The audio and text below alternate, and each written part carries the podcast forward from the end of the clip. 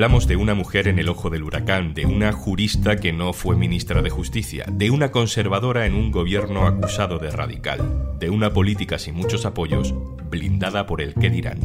Hoy en un tema al día, Margarita Robles, el árbol que no cae. Un tema al día con Juan Luis Sánchez. El podcast de eldiario.es. Una cosa antes de empezar. En las guerras o en las crisis económicas, Oxfam Intermón trabaja para que todas las personas tengan los mismos derechos y oportunidades. Contigo podemos hacer que la igualdad sea el futuro. Entra en oxfamintermon.org. Para mí, estar aquí es un regalo de la vida y obviamente un regalo del presidente del gobierno. La vida y Pedro Sánchez le han regalado a Margarita Robles otra oportunidad. Su cabeza parece salvada en esta crisis del espionaje después de que haya rodado la de la directora del CNI. Sobre el espionaje al independentismo, la ministra de Defensa empezó diciendo que cualquier cosa vale contra los que están en contra de la Constitución. Pero mire, ya que se rasga usted las vestiduras, yo le pregunto, ¿qué tiene que hacer un Estado? ¿Qué tiene que hacer un gobierno cuando alguien vulnera la Constitución? Cuando alguien declara la independencia, cuando alguien corta las vías públicas, realiza desórdenes públicos, cuando alguien está teniendo relaciones con dirigentes políticos de un país que está invadiendo Ucrania. Y luego, cuando el gobierno hace público que varios ministros y el presidente también han sido atacados con Pegasus, Margarita Robles anuncia la destitución de la directora del CNI. Vamos a ver, usted habla de destitución, yo le diría de sustitución. Bueno, pues una sustitución. Con esta sustitución, Margarita Robles se quita de encima parte de las presiones que recibe por parte de los socios del PSOE. Podemos pide su dimisión, Esquerra Republicana pide su dimisión, pero el gobierno está decidido a salvar a una de las ministras más peculiares. Y sobre todo, lo que este gobierno quiere, empatía, humanidad, estar con los ciudadanos y humildad. Ninguno somos perfectos, todos cometemos fallos, pero hay que ser humilde de reconocerlo. Irene Castro, hola. Hola, ¿qué tal? Irene, tú sigues informativamente cada día los movimientos del gobierno y publicas lo que sabes en el diario.es, conoces bien a los ministros. Hoy queremos intentar entender qué sostiene a Margarita Robles a pesar de las críticas.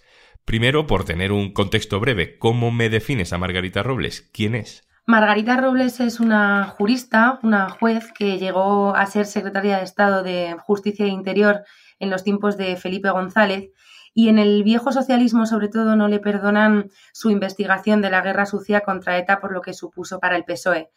Tras su paso por el gobierno de Felipe González, volvió a la judicatura, donde no hay que olvidar que también se hace política y donde también va amasando algunos adversarios.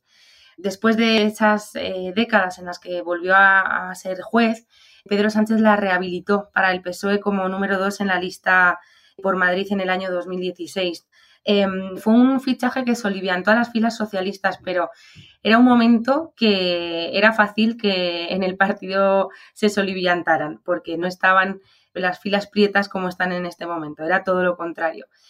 De hecho, Margarita Robles se mantuvo fiel a Sánchez en la batalla que hubo dentro del PSOE y fue una de las 15 diputadas que votaron en contra de la investidura de Mariano Rajoy lo que llevó a que se enfadaran especialmente en el PSOE porque ella, bueno, inició, como los demás diputados del No es No, un poco una gira con la militancia socialista. De hecho, hay una frase del que entonces era secretario general del PSOE en el Congreso que resume un poco cuál era el, el sentir de la dirigencia socialista en aquel momento. Me toca la noticia que Margarita Robles, que no es afiliada nuestra, que fue miembro del Consejo General del Poder Judicial gracias al apoyo del PP, diga que la militancia tiene que opinar. Y tú estás afiliate tú primero para empezar. Esas palabras de Miguel Ángel Heredia, que así se llamaba aquel diputado, en realidad hablan de la apuesta que hace Robles por Pedro Sánchez, ¿no? Eh, además en el peor momento del que luego sería el presidente del gobierno. Pero al final, quien acaba siendo vicepresidenta es Carmen Calvo, quien acaba siendo ministro de Interior es Grande Marlasca. Es decir, Irene, los ministerios con más poder no fueron para ella. Cuando Pedro Sánchez llegó al gobierno, se especuló cuando estaba montando su gabinete con que Margarita Robles podría tener un superministerio de justicia e interior que nunca se produjo. Ella siempre dijo, al menos a los periodistas, que justicia era una cartera que no quería.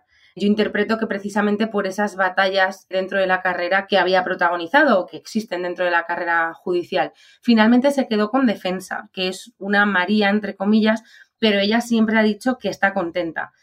Margarita Robles también eh, ha protagonizado roces dentro del gobierno, no tiene una buena relación con Marlaska y dentro de las filas socialistas sí ven, y hay personas que en privado reconocen que Margarita Robles trabaja más para sí misma.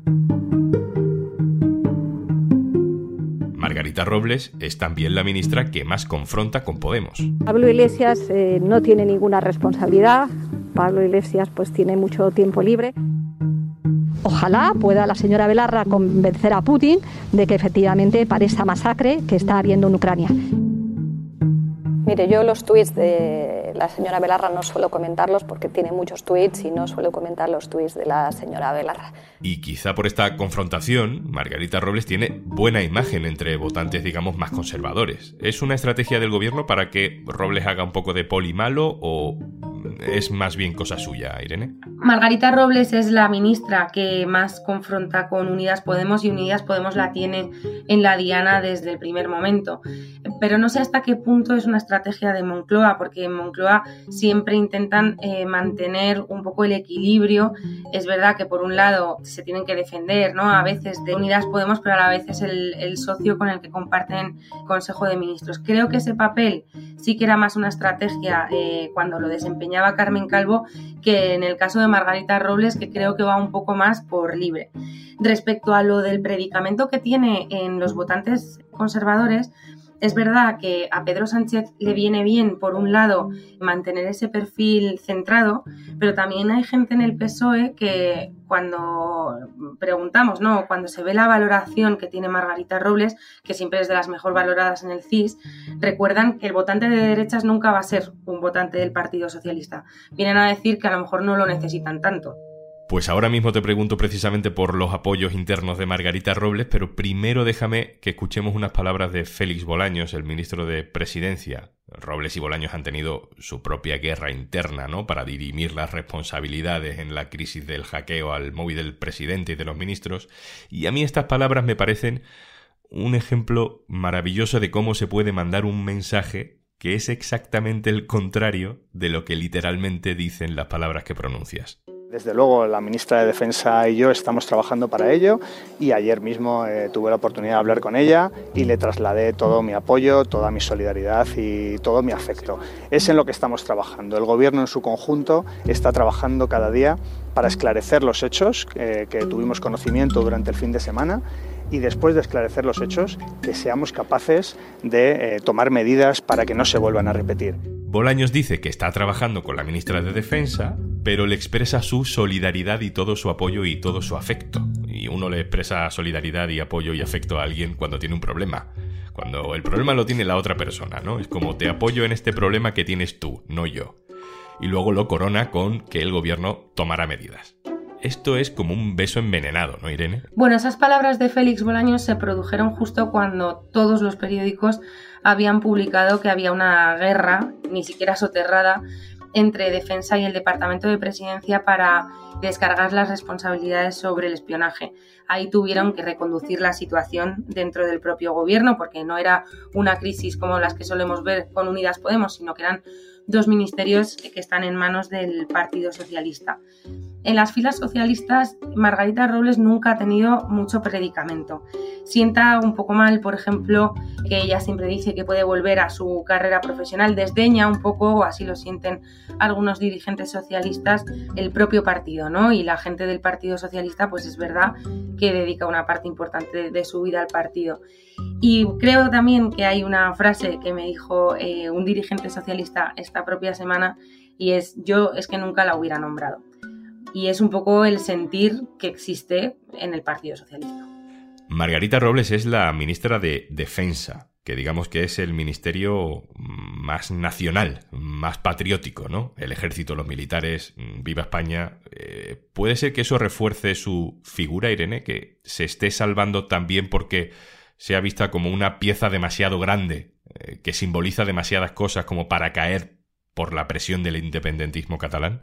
Bueno, Pedro Sánchez ha dado una cabeza, que es la de la directora del CNI, que yo creo que es la que está dispuesto a dar y ya a la derecha se le ha echado encima. Dar la cabeza de un ministro, sin duda, es un síntoma de debilidad mucho más grande. Es verdad que en esta batalla Margarita Robles eh, se ha dejado algunas plumas porque ha señalado, por ejemplo, directamente al ministro de Presidencia y el, ministro de Presidencia, Félix Bolaños, es una de las personas de máxima confianza de Pedro Sánchez.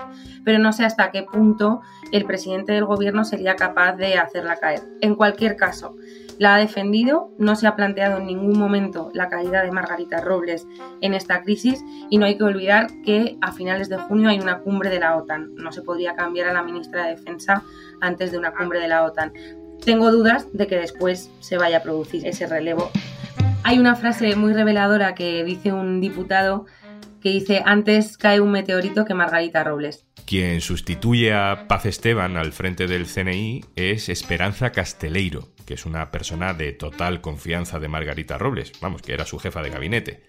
Irene, yo no sé si esto significa que Margarita Robles al final sale reforzada, porque va a tener mayor control sobre su ministerio. No sé hasta qué punto sale reforzada, porque Margarita Robles ha intentado que no cayera la directora del CNI.